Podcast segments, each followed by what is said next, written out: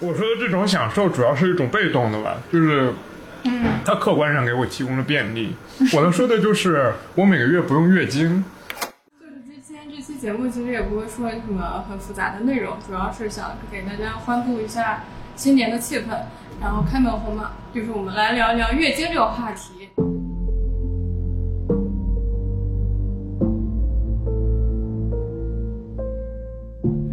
我发育的比其他人早，是的是就会觉得啊，我怎么这样？嗯，医生说你实在是想要规律的来，我就给你开激素药，类似就是避孕药。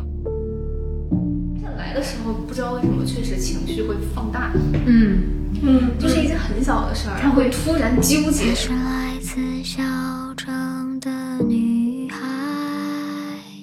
我就算在 L A 这种天气，它比如说二十度出头这样，我在外面待一会儿的话，手脚是全冰凉的。你不管生不生小孩，我觉得一个人是总归是会生病的。因为你把它拿出来，都它会弄你一手。哦，救命！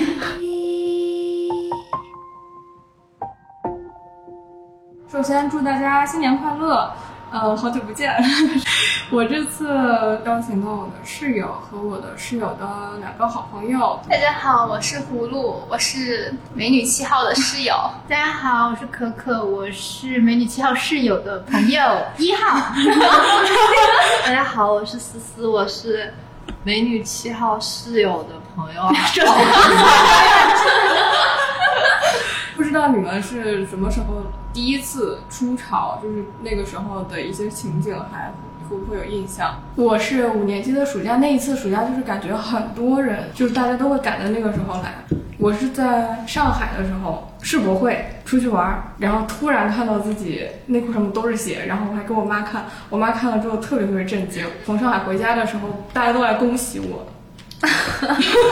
而且我身边也有很多人他，他也是恭喜，都是说什么恭喜恭喜什么之类的，嗯，但把它当做了一个事情去庆祝的。我们比大家来的早一点，我应该是四年级的那个暑假就就来了，但是是预兆。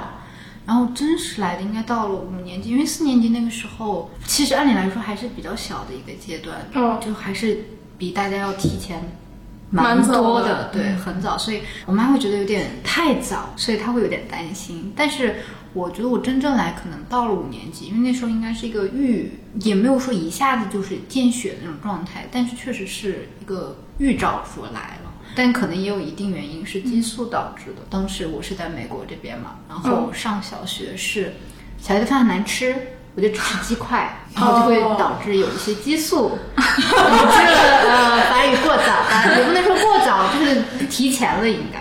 就还好，我也没有什么太对它有太反应，它也没有对我身体有什么危害，就是感觉很自然而然的。虽然之前不知道有这么一个，小的时候也没有接受过这个方面教育，其实妈妈也不太跟我讲，但是当时接受就自然而然接受了。毕竟我妈也很很平静，我觉得父母还蛮重要，他们很平静，我就会很平静，我就不把它太当回事。我们小学当时也有来很多，他他说他一开始都不太好意思讲，他说三年级就来了。啊然后到后来等到五年级的时候，大家都来了，他才开始说，我其实三年级就来了。嗯，我感觉小的时候大家都还挺挺在乎。对，就是还是会有一点那种不太好意思啊，就那种感觉，就是好像我发育的比其他人早，是的是就会觉得啊，我怎么这样 那种感觉。我应该来的最晚，我是十三岁的时候才来的。然后我记得那一天是我妈和我妹一起睡，我妹是小学一年级。然后第二天起来的时候，我第一反应就是我已经这么大了，我为什么还在出现一些不太好的这种控制不了的行为？就是我以为我吐了。嗯 然后后面对我妹她也很小嘛，她也不懂，她就就大叫，就是然后我妈就起来就跟我妹就说什么呀，就你别乱说，就她只是有了一个正常的一个经期来的一个反应，然后我才说那以后我该怎么办？我妈才会说啊，你以后就很正常的要用一种叫卫生巾的东西。但是我觉得我妈那个时候的反应就是有一种哇，好开心啊，她已经进入了一个少女状态，进入了她最好的时期的那种、嗯，那种表情跟感受。但是就是你们，我怎么感觉就是好像更多的是我出潮之后我才知道有这么个事儿，是不是？嗯，我也觉得是。不是，我小的时候就知道了。就小的时候天天看我妈在那儿撕拉撕拉的，哦 后面又觉得她但一直是他们要跟我讲，讲，对，她会跟她会跟我说，你哎，你长大反正你就懂了，你有一天你会懂了。嗯我非常好奇她那些撕拉撕拉是什么，而且是周期性的撕拉，我觉得很很很好奇。因为我感觉我印象特别深，小的时候，初中的时候才开始上生理卫生课，但其实小学的时候都不会上生理卫生课。就是有一天很神秘，我班主任把所有的男生都叫出去了。然后屋子里面都留下女生了，就是说这大家都是正常的现象，很多人也来了，但是可能很多人有一些人还没有，但是这个就每个人拿一袋，不要不好意思什么的。但是那帮男生就会在站在门外去看，嗯啊，这里面在搞什么啊？他们也知道是在搞什么，但是他就是会会看，对，没错，我感觉学校啊，包括家长那种，就是在中国这一块儿，其实还没有说特别，嗯，我要很正式，就是很认真的去教你，包括生理卫生、生理卫生课、生物课那种，有很多学校它其实就是跳过去，是的，不讲了。感觉大部分女孩儿可能就像刚才说的，一开始还是会有那种要学着怎么和这件事儿相处的感觉，是。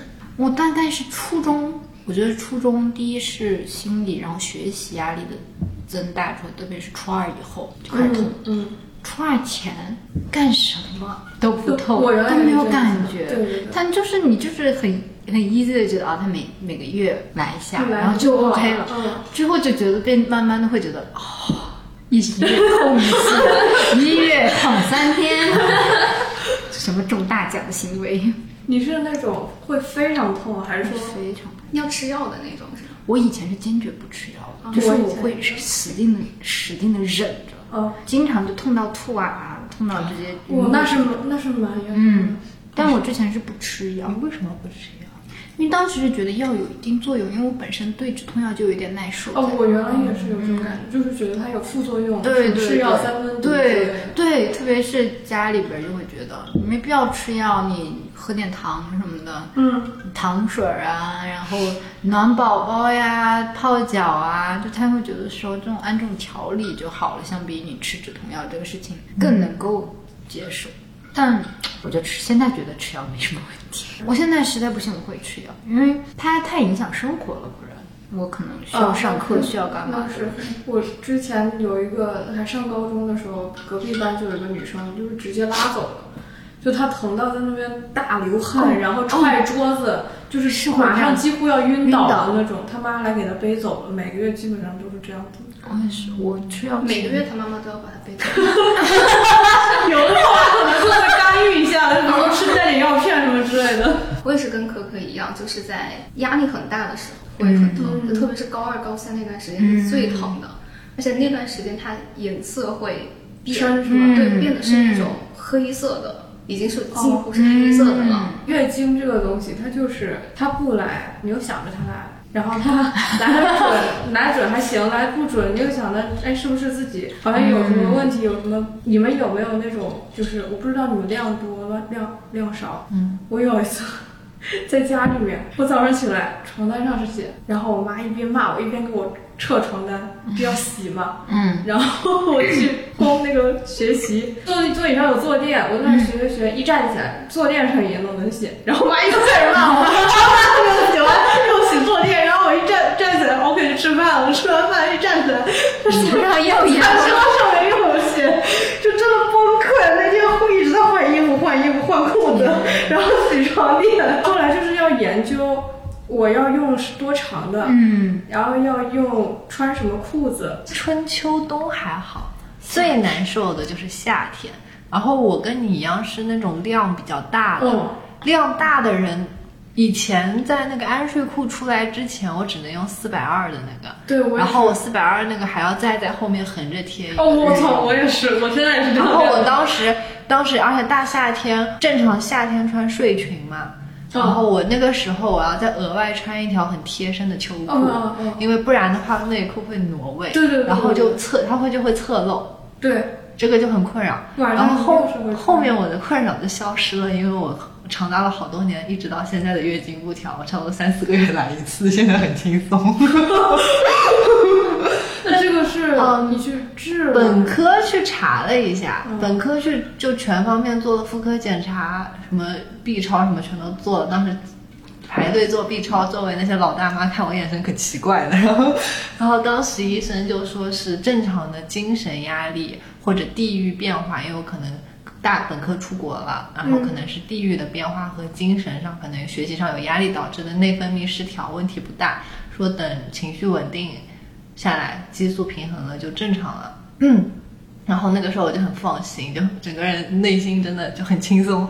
然后因为医生也跟我打过包票，说没事儿放心。说说有的人他一一两两年才来，然后医生说你实在是想要规律的来，我就给你开激素药，类似就是避孕药。月经不调，他们开的药差不多也是避孕药的成分。说如果你想来的话，就吃这个药。我妈不让我吃，我妈说激素的药总归对身体不好。她说反正你现在只是内分泌不失调，你喝点中药或者你早睡早起调一调就好了。没想到一直都没有。好，然后，然后本科毕业工作了之后，就又去看中医，嗯，然后看又去看妇科，这一次再去看妇科，可能身体好像是不是不是那么好，然后我查出有点多囊，然后他们医生就说你你多囊不正常，一般多囊都是很胖的人得的，你这么瘦不应该啊，然后那个医生跟我说，呃，那你这个就以后要来月经就比较困难了。然后我就很慌，我说真的吗？然后他说对，然后但你只能就给你开避孕药，他说给你开药吃。我说我知道你这个药是怎么回事，我说我不想吃有激素的药。他说那没办法，我们这个病就只能吃这个药。然后我说那我去看中医吧，然后我就去看中医了，然后还约了下一次的那个 B 超检查，因为他们要深层次的看一看到底是什么情况。然后在医生断言我未来几乎不太会来的第二，就就就去做那个 B 超的那一天的，做完的第二天我就来了。然后然后我来了之后，我就去跟我的中医说，我的我中医说啊，我中医以为是他的药有用，我也这么管用，我的中医也很神妖，我中医对自己的医医术震震惊到，我怎么这么牛吗？马上升价！我中医，我的中医也很震惊，我的西医也很震惊，他们都很不能理解，我也不能理解。然后我后面就跟着吃中药，然后我那个中药也不是调月经的，调内分泌和调养脾胃的。然后后面差不多调了一段时间之后，是两两三个月来一次，就固定到两到三个月来一次。然后后面我就很很放心嘛，因为我去查一下多囊有什么影响，它顶多怀孕有点困难，我也没有这方面的需求。对，很 chill，对，我就整个人就很 chill。然后来了美国之后，心情就因为刚辞职嘛，我我感觉上班的时候哪里都是病，一辞职什么病都好了。然后我来了美国第二天我就来月经了，那时候那时候我跟我室友走在当趟的大马路上，在那边办办办我的电话卡。我刚把电话卡插在手机里，我们俩找了一个网红网红西餐厅，很开心的坐在那边，我屁股 屁股尖尖粘到椅子那一瞬间，我弹起来跟我室友说，感觉有点不对劲，我去看一下，然后我就，然后后面月经就变得还算规律，长时间不来就两个月不来，要么就正常就一个月来一次，就很奇怪。跟人的心情有关，嗯，还是心情心情有因为关。月经跟内分泌有关系，然后心情很舒畅的时候，我感觉我月经就比较正常。然后我是大学之后知道有仅针对月经的止痛药的。我是我那个室友，我有个室友是台湾人，然后他告诉我说，就是那个白兔，就是那个我们以前会就是吃必理就是那个 E E V E V E。但 EVE 说是药物上有问题。对我我我，但我当时啊就是就是大、大一的时候，大一大二的时候，室友看我很难受，我不是痛，我是酸胀，就就就我不能站着，我站着不动，我那边就会下坠的感觉。但我坐着的话，坐久了腰又酸。算，哎呀，生小宝多么不容我易躺，啊！我白天躺着的话，我得换张夜用的，因为我白天肯定用日用的呀。那我要是床上躺着，还得再去换一张夜用，而且我得换那种特别长的，我还我还得垫上月经垫。然后我室友看我很难受，我就就给我吃了那个药，我就哇惊为天人。但是因为本因为我以前的教育，我妈跟我说的就是是药三分毒，我也不敢吃太多，然后我就一般是受不了了才吃。我也是。后面我就换药了，换成 CVS 的那种经期止痛药，就没吃那个 EVE。CVS 有不是有一条那个卖药的那个，专门是女性护理嘛？女性女性护理那边有专门一块粉红色，主要是粉红色，其他颜色也有。那一块那个单英文单词一搜是专门就是只只治经期吃经期吃的药，就是经期止痛药，不是普通的止痛药。我现在很放心，我一般第一天吃一颗，我第二天起，我其实就第一天难受，后面就没感觉。哦，我差不多是。我我会疼到二到三天，你有没有查过这个？没有，我就是体寒。哦，那是。嗯，我也之前去问过，就是体寒，就是我就算在 L A 这种天气，它比如说二十度出头这样，我在外面待一会儿的话，手脚是全冰凉的，就是完全热不出来。你这个是脾胃虚弱，嗯，我 去懂我懂去太懂了，直接给我整出来。因为我去看是。嗯，我是有一点，所以就是宫就是有宫宫寒寒，但是我又长痘，就是我今天去看中医，中医就说你这是属于外热内冷。内外热冷，内冷内内冷。然后他 特别好笑，在中吃中药，他跟我说他过两种中药，说你经期结束之后吃治热治冷的药，就治你脸上的痘，因为你脸上痘是因为热才有的。前前两周吃治冷了，嗯，然后吃完之后吃治热的，因为你要开始护工了，马上要来姨妈了，我就吃了。一个月最多，发现它一点用没有，再也不吃了。啊，因为这个东西要想这个东西，你还要去换这个药，它这个药它又不好吃，没错，它很难吃，因为是中药。然后它外面喝的那种吗？就是煎的，哦，你是煎的哦。我当时为了方便，因为我当时还住校片，吃过那种药丸，但它没有包裹任何东西，它很它外面没有皮药皮，你吃进去就是那个味儿。就在你的嘴里，然后散发开，然后你整个人就砰，我，被暴击。我我感觉我俩的症状一般都得放黄连。哦，我俩的症状是必须得放黄连的，因为我们是什么呢？就是黄连是什么？我都已经可以看看准了，你也可以开一我我们俩的症状寒，因为我们不是脾胃虚弱嘛，然后又宫寒，然后要祛湿气，就一定要啊对放去湿气对，我们俩得是去湿气，就一定得放放黄连。黄连是主药，而且还有别的一些药是辅助黄连去湿气压寒的，特别苦。然后就即使他们给我们辅别的药，给我们中和一下，也不行。但是那个黄连的那种苦呢，是一种带着药味的苦，就是你刚开始喝中药的前一两周，你是可以接受那个苦的，但你喝了几个月之后，你闻到那个味道就想吐，特别恶心，特别痛苦。因为可能是因为它痛，它就会让我觉得我每个月要来这个事情非常痛苦，然后这个事情它就会导致我在那几天我干不了事情，我要是真的比如说碰上期末或者碰上什么，嗯就很崩溃。第一，你身体没有办法经得住长时间就是就是在消耗啊或者什么，就是因为身体本身它在那段时间你的机能就不够好，长时间消耗会让你生病，你同时你心情也不好。然后你身体也痛，你还要面对一些压力的时候，哦，你家我 就是想，我是碰到就是非常重要的事儿来的时候，会非常非常困扰。就是我们中考的时候是要考体考嘛，对，我操，那个就那个时候来了，我就记得那个时候就说吃避孕药，你就提前把它给让它推推迟。我们那个时候也觉得啊，怎么可以吃避孕药？就你作为一个小女孩儿，嗯那种十五六岁的小女孩儿吃避孕药，就大家看来是觉得特别不能理解的事儿，所以就咬着牙就上了嘛。而且那个时候是因为如果我要推迟到下一场考试，会不和我们班同学在一起考了。嗯就我会一个人跟可能会跟其他学校的人在一起考，嗯所以就咬着头皮就上了。后来是跑八百的时候，我印象特别深，就是已经到第二圈半的时候，已经快坚持不下去了，我就想着，哎呀，我装晕吧。就是 就是那个假装脚摆了一下，人家也没监控嘛，就脚摆了一下，就往旁边一一扑，然后就说，哎，不行了，就身体不舒服，推迟到下次考这是可以的。但是可能我们体育老师就是看到那个时候我已经成那个样子了嘛，就我感觉我那个大腿之间那个血都从往里面流下来。我们体育老师就就在外面就隔着那个栅栏就大喊，就是喊我名字，说加油。然后对那个时候我脑子里就只剩下他那两个字加油了，我就一下子就提速。后面我同学他就说嘛，他就说他跑着跑着就感觉就一阵风就从他旁边就哇一下就过去了。本来我还跑在后面，一下子就把他超过了。在后面跑完以后就就直接就跪在那个跑道上，那个老师就起来说你不要你不要跪在这里，后面还有同学过来撞着你。然后我实在是说不出话来了，就这种四肢这样趴着，后面就来了两个体育老师，就把我架出去一人一个胳膊架走就拖走了。是我们那个时候是高考，有人吃避孕吃避孕药，嗯是，但是主要我不知道他是真的有给避过去还是怎么样，最后是激素也乱了，但是考试也没考好，Oh no！因为它是有副作用。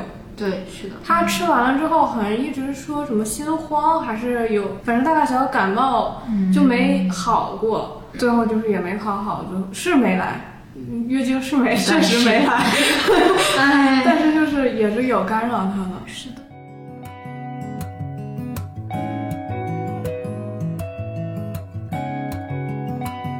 我们初中会教我们很完整的月经来的过程，然后是会考的，就是我们没有、哦没有任何的避讳。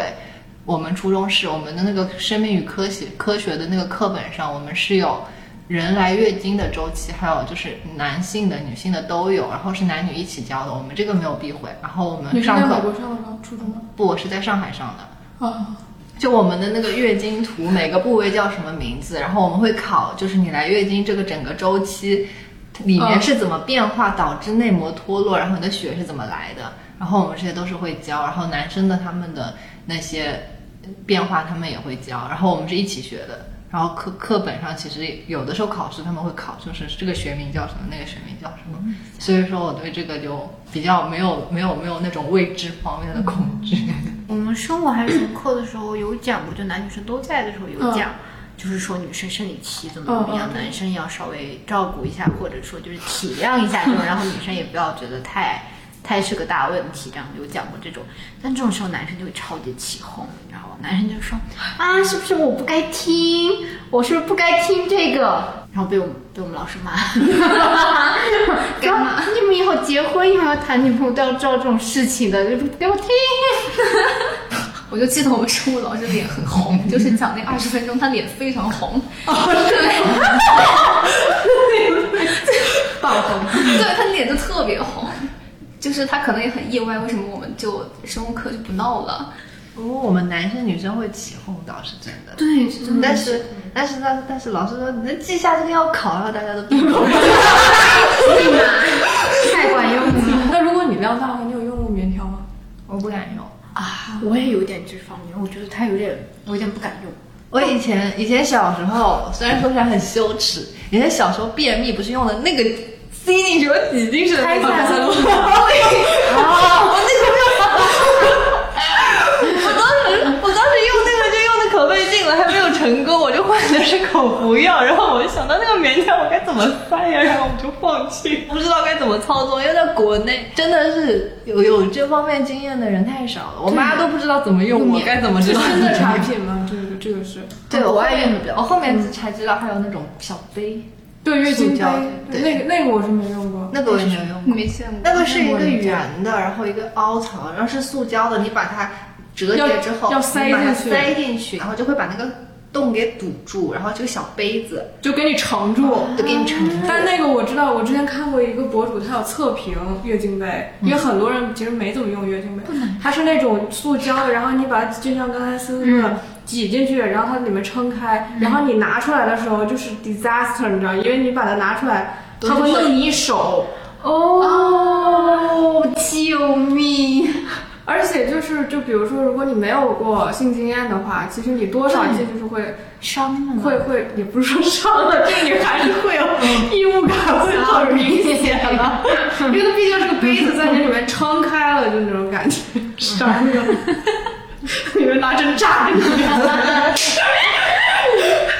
但是棉条我是用的，棉条我觉得我的一个顾虑就是，我用过一段时间棉条，嗯，它确实是不用让我再垫四百二了，但是我还要再垫一个日用。哦，我就觉得有点脱裤放屁，我就有点烦。确实，我我垫棉棉条就是为了让它不需要垫卫生巾了，那我还要垫，是他凑我还是我凑的？但是如果说是正常量的女生的话，对，应该是好，就很就很方便。对，因为我身边有人用，他觉得他就觉得超舒服，哦，因为它完全不闷。因为他们是我我我，因为最近不是我不知道，就国内的那些女女性的这方面的意识，大家都变得提升了，嗯所以说网上会有很多科普视频。是我看他们说棉条原理是因为，就是那个地方有一段它是没有没有知觉的，就是哦会有痛感。所以说棉条插进去是没有任何感觉，因为我们那一段儿前面那一段儿是没有任何触觉的，就是你插进去就是是感受不到。放进去，其实如果位置对的话是没有没有感觉的，它会露一截线在外面，然后你把它换的时候就把它蹬出来就好了。我就很害怕它瞪不出来这件事。它不会，它不会，它会蹬出来的。可能是你塞太狠了。而且也没有很难操作，就是它有导管式的嘛，就是你往里面一推，你也不用说，不是你想象的，你连手指都要一起进去的，它还是挺，起码在卫生上面，我觉得是比卫生巾要好一点。是我不用纯就是因为麻烦。是的，因为因为我量少，所以我就算用卫生巾，我也不会太，我基本上用二百四或者二百七，哦。就完全够用。最多的时候用二百七都没有问题，所以我就一直没有想过说要试那个棉条，因为我本科当时有我当时在马术队嘛，然后我有朋友他属于量偏多，然后他要骑马的时候来月他就会塞那个棉条。对对对对。但是我就问他说：“你骑马的时候有棉条，这种东西在你身体里，你还是骑马，你难道不不舒服吗？”他说没有感觉，我当时整个人都愣住了。啊，为什么会没有感觉？不可能，嗯，听这个听思思解释，反正应该是可以，你可以去试一次。心理上有这个恐对，心理上心理上有这个恐惧。对我也是。哦，就是我妈曾经看到过我用棉条，因为她肯定是完全没有用过嘛。我说，因为那个那段时间是实在好就像你说的，它夏天电那么多会很闷的，嗯，再加上你穿很紧的裤子就是更闷。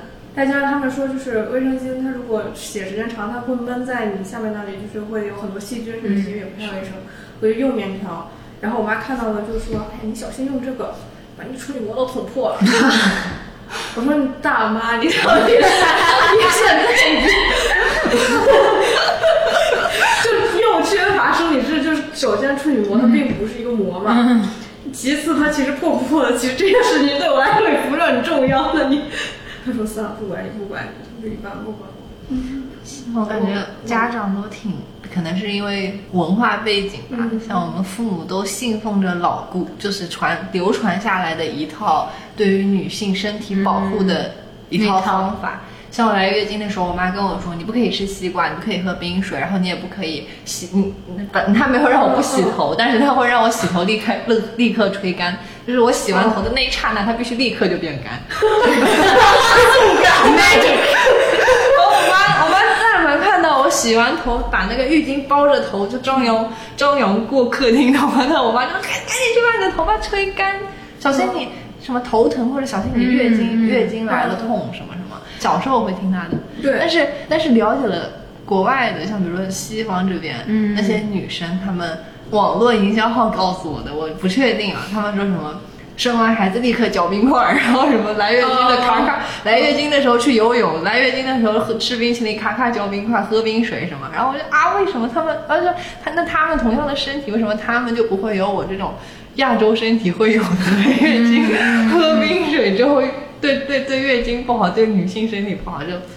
哎，现在反正我也不调，我也不管了，我现在我以前放飞自我。嗯，现在也是不做。我之前我问过我的外国同学，就是问他来月经，你说你你们会不会有什么顾虑什么？他们确实会嚼冰块。问他他们为什么嚼冰块，就喝冷水，嗯他会说觉得降温？对，他会觉得说来姨妈的时候这块很难受，胀胀的，他会很热很不舒服。然后他觉得他喝冷的、嚼冷的，缓解他这里的那种热热的感觉。包括他们发烧也是会这样。对对，他们就是这么这么来的。但我觉得就是就是很习惯性，大家会把喝冰的和吃凉性的东西作为是一个东西，就你喝冰的就相当于你在吃凉性的东西。嗯，但其实来姨妈一般是不能吃凉性的东西，它不是不能吃凉的东西。对我妈，就是我们家人很急，可能因为我天津是离海比较近，他们说来姨妈不能吃海蟹。嗯，好像是不能吃蟹的，蟹好像是蟹是不能吃，因为蟹是寒性的。对对对。哇，我连光脚都不行，啊，对对对，光脚我是但光脚好像是听说是不太好。嗯，我如果说是不疼的话，我发现了这个是慢慢试出来的。我现在这个月做一件事情，然后发现它不疼，那我就会一直做下去。所以有的时候就比如说，因为我来姨妈之前，我不知道你们有没有那种什么预兆。我如果是比如说有一段时间，可能大概来姨妈之前的一周，我疯狂想喝凉的。我是想喝到半夜起夜睡不着觉，然后我需要在冰箱面前狂灌凉凉的一切的东西，能看到什么，能喝到什么就喝什么，牛饮，然后觉得啊、舒服了，才能回去，才能睡着觉那种程度。啊，怪不得有些时候我没有睡觉，那个冰箱，然后咚咚咚咚的那种声音。可能就被你逮到了。你还有一次就是把把我逮到了，我在那边站在那边喝。现场现场带走。是，然后我这个我我这个里面也写了嘛，就是 PMS 的问题，我不知道你们有没有，因为前几天我跟我的一个朋友，他跟你们应该一样大，就是我我跟他说经前综合征，他说他不知道 PMS 是什么，其实我也不知道是什么。嗯，我也知道。我是前我大概二十二三岁的时候也没有这种感觉，不是特别明显，但是到二十四、二十五，我就是明显感觉到自己受这个激素控制越来越明显，就是大概啊这个有的，这个是有有。大概那个什么，来月经前一周左右的时间，我会在随机两天或者三天内大哭，就完全没有任何理由，就是非常心情非常非常差，然后我需要在我的房间里面哭很久、hours，我也说不上来是什么原因。我其实也内心一边哭一边纳闷儿到底什么原因，但是就是控制不了，就是痛苦在穿穿过我的身体那种感觉。我以前还没有意识到，就是去年的时候，二十四岁，我以为是比如说刚换了新的国家，然后要新那个有一些建立新的社交圈子，再加上学业各种方面的事情我不适应，所以才会每天那么难过。但是就是每每个月那个时候，可能有些加重，就非常非常，我控制不了。我我小的时候是生气，后来现在是生气还好，就是想哭，得哭。包括我在小红书上面也有一天甚至推给我，很多二十五岁左右的人说，越来他们也是感觉越来越明显，就是完全没有任何理由，就是要大哭才行。是因为你之前就有什么，比如说不开心的事，然后不是然后导致月经的时候一下子爆发出来，会把这个事情我有给放大。对，我有在想过这些，因为我平时就是很平静，好平静，但是一到那段时间就是会爆发性的，突然有一天，甚至突然有一个时间就开始不知道看着什么了，也也不知道因为啥。有有一次我看着窗外一朵云，我就哭了。嗯，太美好了。这这福气给你，你要不要？我也不会很明显，但是我会有一点焦虑，有点焦躁。就是我、哦我平时是一个很佛的人，我也不会去跟人生气或者怎么样。啊，就是很少有这种状态。然后如果是金钱的话，比如说有些事情它或者要学习或者什么类的事情，它有点不顺心的话，我会很否定，我会很自我否定，就跟自己生气的那种状态。然后就是哭，其实也有一点，其实但是我本身就是一个比较爱哭的人，所以就我就有一点就是很容易情绪化。因为我没有那么容易情绪化，但是金钱确实会有一点情绪化。但我这个它很随机，它不是说每次都生气或者都怎么样。我可能，比如说有一段时间，可能那段时间压力比较大啊，或者怎么的，心理上有一点压力或者怎么的。我更多的是那种，比如说我想吃什么东西，哦，我也会哦，更多的是暴食，暴食，包括暴食，然后想吃甜的，我是想吃那种垃圾食品。哦，想吃油炸的，哦，我也是辣的。对，嗯其实就是相当于就是需要摄入一些高热量的东西，来身体可能要进行囤货的感觉，就是那种。对，而且很多时候我那种想吃还不是因为饿，没错，不是饿，完全就是你就可能刚吃完饭，对对对甜的，想吃蛋糕。半夜拉开冰箱，我真的，我今天真的干过，因为我我大学在很农村，在村村里嘛，然后那其实旁周围也没有蛋糕店或者什么，大家买蛋糕就是基本上不怎么吃蛋糕这种东西。然后就是有一次就是想吃到，就是大概是在晚上八九点这样，都太想吃了。然后我在 Whole Food 嗯买了一整寸的 cheesecake。就是一整个，不是 一整寸，很大的，一整寸，我也在想，一整寸是什么？高味 儿，只是一丢丢哦，拇指大小呢，一下子吃了得有三分之一到四分之一，就那一个晚上，然后再也没有吃过了。哦，我是买过那种十二个装的纸杯蛋糕，那种很甜很甜的，哦那种在英国。我一般都是身身体上物理特特征会有一些，我皮肤会变得很差，我也是，对吧？就是就就就脸毛孔啊。就摸上去就没有那么光滑了。就即使我那段时间坚持早睡早起，就是作息特别规律，然后早上一起来看着镜子中中的自己，一副鬼样子。然后还有就是来之前，我应该是我的胸部会变大，然后会酸酸的，会胀，对，会很胀。哦，我我前几年是这样的，我感觉这几年主要是情绪上。这来的时候不知道为什么，确实情绪会放大。嗯嗯，就是一件很小的事儿，他会突然纠结，我就非常纠结，那天就一直就想不通。我就跟我国内的朋友就讲这个事儿，他就给我骂了差不多半个小时。他说：“你今天，他说你真的你怎么会变成这样？你完全不是会，怎么会是这样？他说你根本从来不会是为这种事情花那么多时间去纠结的这种人啊！你为什么就一直在权衡，一直在想这件事情？”啊，我说对哦，为什么我在一直想这件事情，就一直钻那个牛角尖？，because of Ina。就就很就很奇怪，可能之前就会想这件事情，但是没有那么严重。然后到姨妈的时候，因为放大化，对激素水平上升，你会突然对这个方面的感知力就会很是。很大。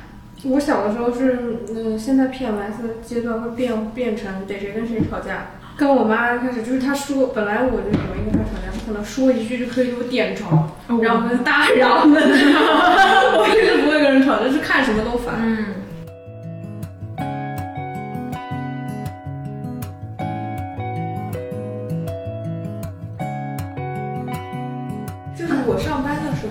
候下楼去买卫生巾，就我就一般我就直接拿着就上来了，我也没什么想那么多。然后我有一个同事就说，哦，他没有说我直接拿着，他是可能就是我他找我借还是怎么着的，然后我就给他挥出去了，我就举起来了，不要这么张扬，我说怎么了？不要越经羞耻，我没有说一定要让大家知道的意思，但是好像就是他们说什么卖卖卫生巾的会给你套个黑袋子，但我没有遇到过那种情况呀。嗯有，你有啊？嗯，我也是，就是去那种小卖部，他看你买月经，都会他会给你个黑袋子。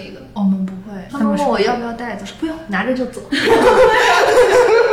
因为我觉得这个东西，他可能某些人他还是比较介意。现在感觉国内好一点了，嗯，是之前好是好一点了，但是我感觉像这种羞耻的已经不不局限于还在读书的女生，是的，很多就很多你去工作里面看很多年纪。就是不是说她们年纪大，就是你进去之后，你就觉得已经有社会经验的一些女生，还是会还是会比较的那个姿势，就感觉是看到了曾经的自己。嗯，比如说穿长袖，我以前比较介意的时候，穿长袖会把那个两那个袖子里。对对对，然后就就而且还是把手伸到自己包里的最深处，然后再把它嗡一下，掏出来然后来，再再，然后然后你向别人借卫生巾，你的就是以前学校里同学也是那个那些女生，就是像我刚刚的那个流程，先把它放到自己的手手手这样然后袖子袖子去交接。对，或者或者说他们把手放到你的包兜里，然后把它放进去，然后就很神神秘秘的。我刚开始会这样，但是我也不知道是从哪一刻开始我变了，我整个人变得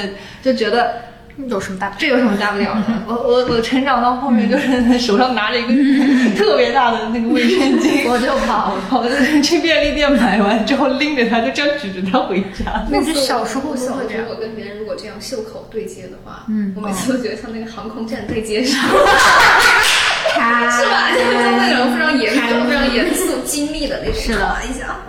但我感觉我小学的时候会很在意这个事情，因为我小学我来比较早，嗯，然后我发育的也早，确实因为这个事情感到难过，包括胸部的发育，因为比很多，男生会起哄，他们们我们是女生反而，我受到的反而是女生，因为她会觉得她会觉得你不一样。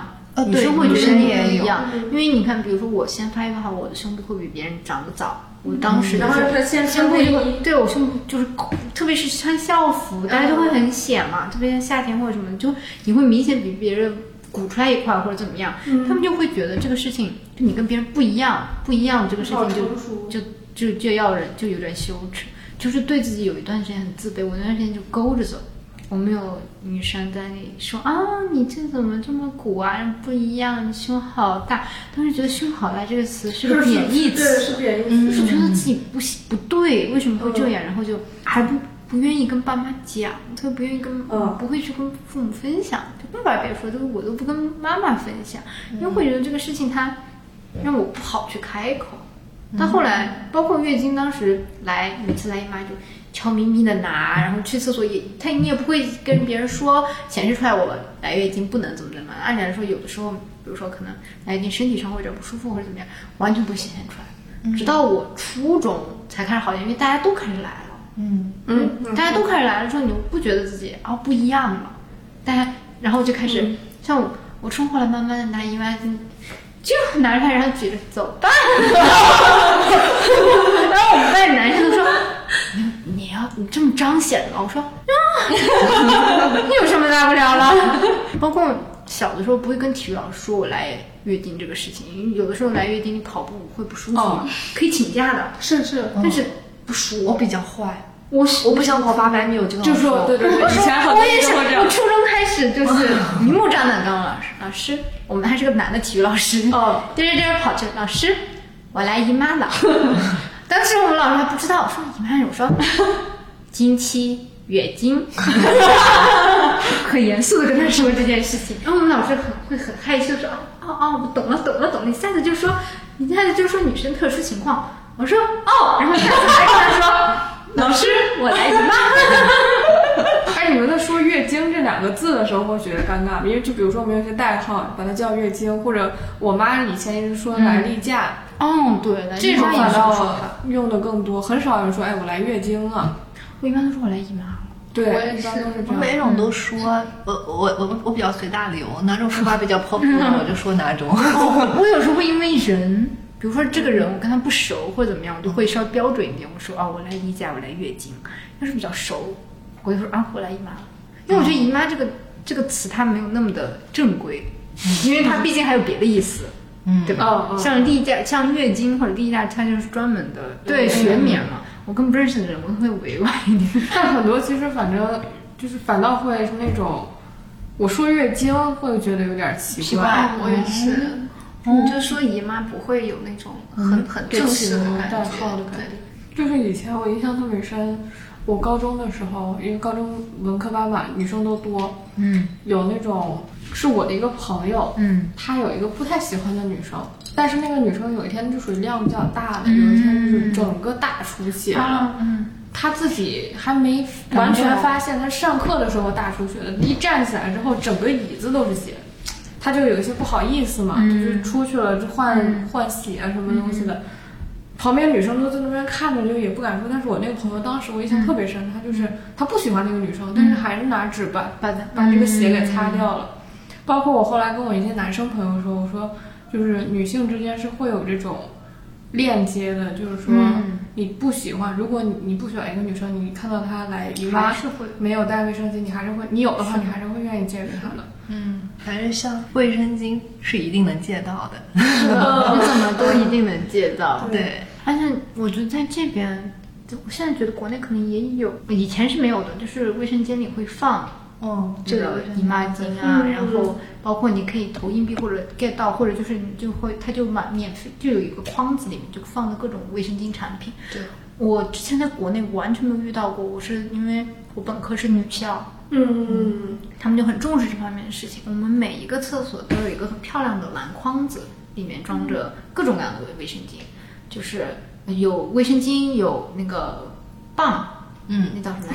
卫生巾棉棉条，我一下子想不起来它名字。好形象哦，那有卫生巾，有棉条，然后各种 size 的卫生巾，嗯，就它备的非常的齐全。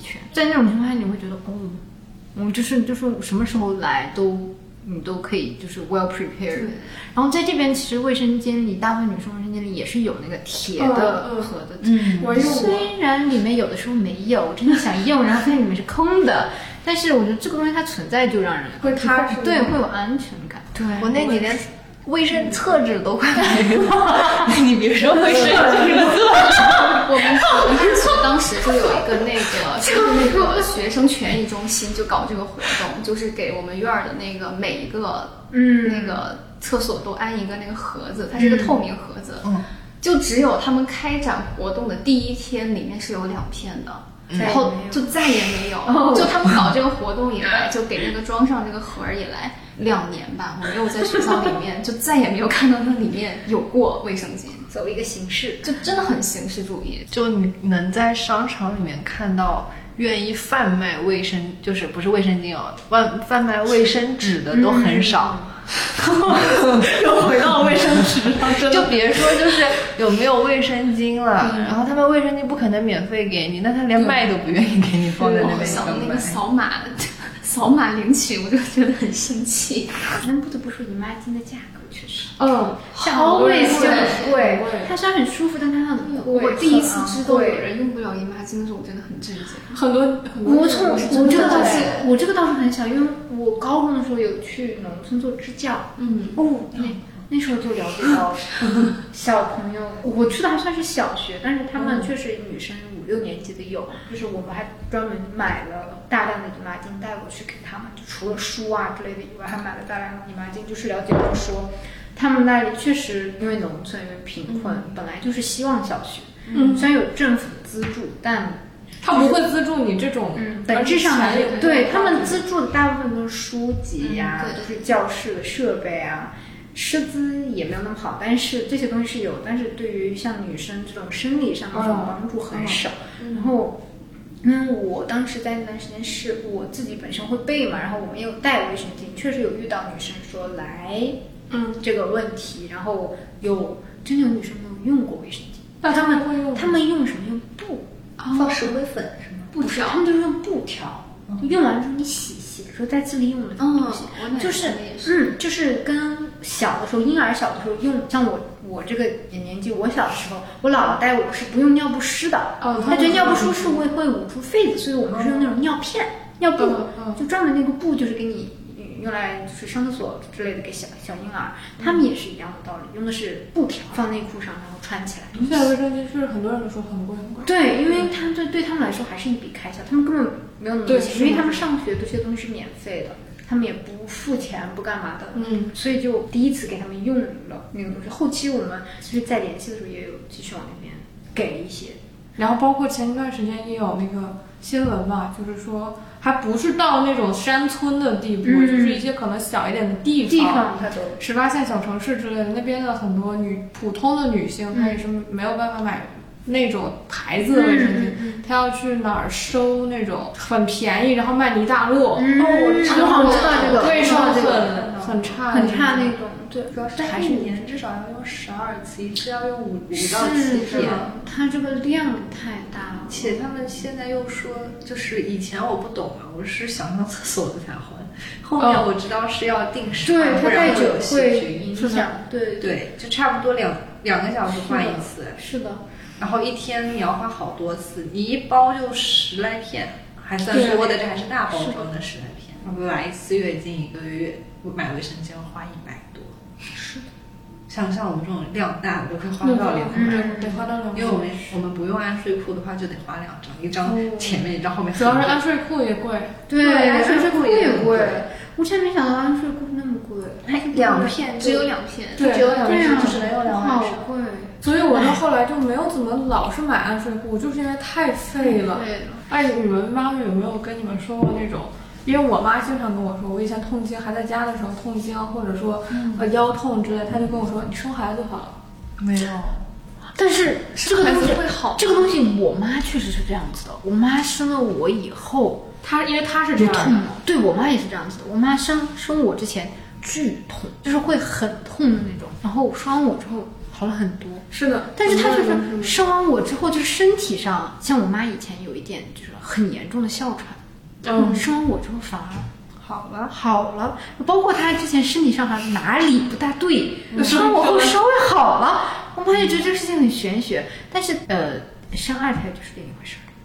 但有没有可能是他们就是因为经历过生孩子的痛，所以相对来说对这个感知就不是不是就是因为生孩子对身体造成了一定的就是位置啊什么这些东西的影响感感知就失调了一些。嗯，相当于你体内有就是连接另一个血还是什么东西，反正有一点点这种类的，我妈确定，我妈是。觉得就是把那个什么毒素给排出去了。嗯嗯，我妈也有过这种，然后就是会说孩小孩小孩就是那毒素，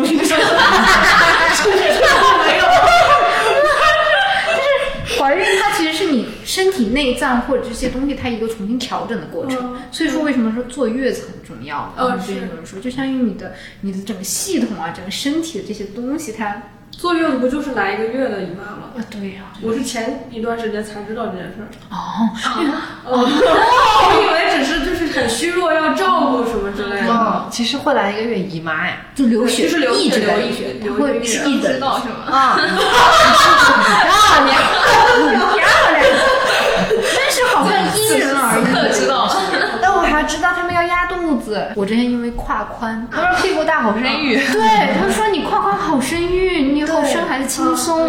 我发现来，你怎么注定了我要生孩子的事情？不要恐跑女性的生育对权。呀我妈就会经常说那种，因为什么，她的论调是，呃，你拥有了这个脏器，你就要使用它的功能，不然的话，因为她身边确实有这种例子的，她有一个朋友一直就没有生小孩，嗯，然后她到了。也是四五十岁的时候就开始有那种妇科病，非常非常频繁，啊就是一年要开好几次刀那种。嗯他就是说什么你你不生小孩，你也要开刀，就去去治你的病什么之类的。我就说，那我把它摘掉。直接 但是我看他们有，我看有一些科普视频说，生小孩那个小孩子长在你的那个子宫里，其实是类似于寄生的那种关系。哦嗯，是的，所以说它其实本身这个胚胎在你腹部发育了之后，它可以取出来，这就是为什么有些人可以代孕。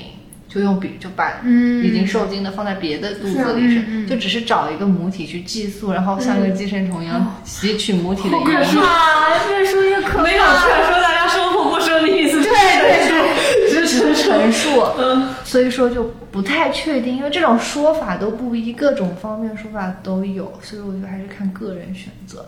你不管生不生小孩，我觉得一个人是总归是会生病的，嗯，对，就是就不要说就是 因为你不生才有对对，它没有这个 因果关系，你没有因果关系，就有些生过小孩的人照样得也会得妇妇科病。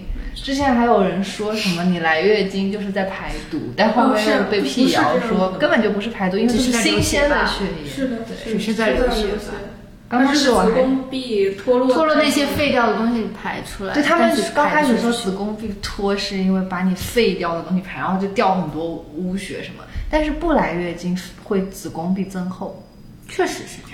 不来月经子宫壁增会越来越厚之后需要去清宫，对，还得刮掉，没事，再过再过几十年他就不来了就。绝经了是错吧？月经就会有另一个问题，更年期。这个吃更年期的药没有关系。我觉得绝经对人的伤害，就是对女性有的时候还是有伤害的。我妈感觉就是绝经前后，她身体状态完全不哦一样。，我妈也绝经是因为卵子没了吧？对，我看过一个说法，我不知道有没有科学依据。嗯说卵子的数量代表这个女人的年轻度，就你卵子慢慢变小，你的身体就变。有的人他没有卵子了，他的身体就比较垮。捐卵了，捐卵的人就看上去对是是卖卵。就我看我看到有一些小广，就是还挺黑暗的，挺黑暗的。他们会在女性公共厕所，就是不是哦没错公共厕所贴小广告，捐捐而且一般都是就是条件不好的女孩子，因为她们需要去真的不需要钱，他们就去捐卵，但是又是黑衣，然后就是各种都没有没有没有消毒，对，然后手术特别的，他们只是想把卵子从你身体里取出来，而不是说像那种很精细的帮你起一个，他们只是很很粗暴的取出来。对你你这个身体怎么样，他们他们不管。对男性捐精是只要撸出来就好 了。女性要取出来，但是但是我刚刚那个可能没有什么科学依据，我只是有看有人这么谣传过，就各种说法都有，说卵子你卵子没了就就更年期了。包括有性性生活的女生也是把所有的麻烦其实都交我，我感觉就是很。我前几天还在跟我朋友聊这个事情，很麻烦，因为你有了性生活之后吧，担忧的其实是只是只是你一个人。你就没算说错是戴套了之后，你能百分之百保证吗？就算我戴套，OK，那他戴套，然后再加我吃药，我还吃药又伤伤自己的身体，这还又不一定，我每个月又要担惊受怕，说操这个月不来怎么办？其实难的就是 OK，one night stand 就过去过去了，嗯，弯了的。就是我就完全没有办法想象我过这样的日子。有男性止痛对，有男性避孕药，就男那的是哪个男的会吃呢？那男的根本不愿意能吃吃，还可以男性结扎的，那又不对是。我最近才刷到一个小红书上面有个视频，就说说女性的那个避孕环是不是说男性他去做结扎，特别小的手术，三十多岁的时候去做结扎，然后下面所有的评论 be like 玄幻 就是他们不因为相信们好像是有一个男的会去会去做结扎，在很年真轻的时候，对他们来说不是什么大。对啊，就很小很小的一个手术。他们只是把那两个球切开了，还是是不是我不知道，就是把那个管子剪掉就可以了。但女性就真的只是把那个皮切开了，把那个管输精管剪断。不不不，好像还可以再接上。对，接上是得近期接，时间久了接不上。哦但是短期内是可以接上的。女性是要把一个铁质的环捅到你的子宫去上环上环，这个时间久了，它会特别它病变它甚至还会生锈。而且女性上环是大手术，男性结扎小手术。他们他们做完手术甚至都可以走路，我这但是这个是我看的，我我我没有办法那么笃定。对，月经是又爱又恨，还来不来？一个成年女性一一个月大概会出五缪到八十缪，甚至到一百缪的血，其实就是如果八十缪的话，就是一个马克杯那么多。就是你对男性来说，他对这个事儿对他们来说，不管他再理解，我觉得他们也没有办法完全完全理解。就包括我跟我一个，就是我聊女权的那期博客的那个嘉宾，不好意思又 Q 他，我跟他说了。你是鞭尸吗？我跟他说了，就是经前多征这个问题什么的。哦，是我前前几天跟他说的。然后他问出来一句话，我一下就觉得，哦，男生女生、男性女性还是有那种，他不可能完全理解你。他问了我一句话说，这个东西有办法缓解吗？我知道他是好心问的，我没有说他不，我没有说他不好心的意思，就是好像痛经也好啊，那些情绪波动也好啊，他们觉得怎么能吃吃药或者是缓，你肯定是有办法缓解吧，或者怎么样，但是让很多时候是真的没有。痛经其实还好，它痛经其实也是吃那种止疼片，也是给你麻痹一些，我不知道一些什么神经之类，它是给你盖过去，而不是说它真的不疼。嗯，不来嘛，身体轻松了，精神上 受到压力压迫满满。来了的话，身体上就会很就难受。记得以前上大学的时候，身边有一个情侣朋友，也不知道是怎么传出来的，他们两个是有性行为的。那个月，女生就是一直在给他发消息说。这个月还没来，这个月还没还没有来，好了。他整个那个那几天就是干什么什么都干不进去，确实，非常影响他状态。然后好不容易是可算，他幸好是来了。嗯嗯，但是男的这对他来说，这就每天收一条消息而已。无语。我大学同学也是，就是他没来，一直没来，就比较担心，就吞了一把避孕药，我操！好伤啊！真的是吞了一把，后面他就好像那一个月就一直在大出血。嗯，对，后面就大出血完以后再查一下啊，没有怀孕才放心。天哪！大家多关心一下，多爱护一些女人吧，多给多多给女人一些包容吧。是的，这些男的就是少说话，多给那个乡下小女孩捐点卫生巾。没错。不要捐钱，捐卫生巾。是的，不要捐钱。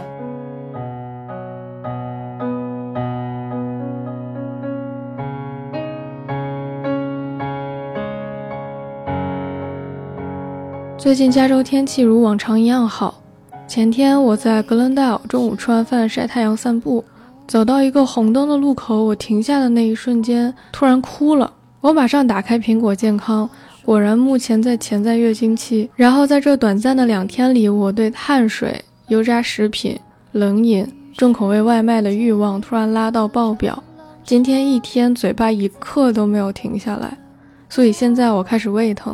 月经是每个女性都在面对的，如播客里所说，一个我们又爱又恨的存在。但月经是属于这种生理性别生命的一部分，和它相处也让女性在和自我相处的问题上思考更多。就好像最近一年，我经常说，激素滚出我的身体。随着年龄增大，围绕着月经，我总是会产生很多不属于自己的欲望和情感。但有一天，我突然觉得这些失控了的状态，只是我产生了和理想状态的偏差，它们其实反倒是最属于我的、最真的东西。如果我热爱自己，成为一名女性，围绕我月经而四处流窜的激素水平，也构成我这位女性。这些起码说明我健康，或者是个最基本的完善的雌性哺乳动物。虽然我如今每个月还是想叫着激素滚出我的身体，但我目前是个接受自己任何需求和情绪化的智慧的雌性哺乳动物。之前聊女权主义的时候，淘宝说女性主义都脱行出社会学、人类学、哲学等等，很多人是出于自己朴素的情感。我在辩证思考的同时，月经加粗了我朴素的情感，因此有了很多关于月经想说的话，因此找了很多好姑娘来交流一些真正的感受，或许多少还能展现一些社会对女性的存在本身构成的一些下意识的挑战。所以，如果你在本期播客找到一些共识，想对你说一句。健康生活到现在的你已经很棒了，而如果你在本期播客内听到的是完全不一样的人生经历，那七号想说谢谢你愿意听到这里，相信你能对女性和月经有更多体谅和理解。那么这就是本期播客的全部内容了。下期播客会是一周年特别节目，所以会听到很多有意思的内容，所以希望能得到大家的期待。疲惫的只有我一个罢了。这里是不沉溺过往经历，只讨论沉淀观点的听者有份。如果你那里是白天的话，就祝你 have a good day；如果是晚上的话，就 good night。我是七号，我们下期再见。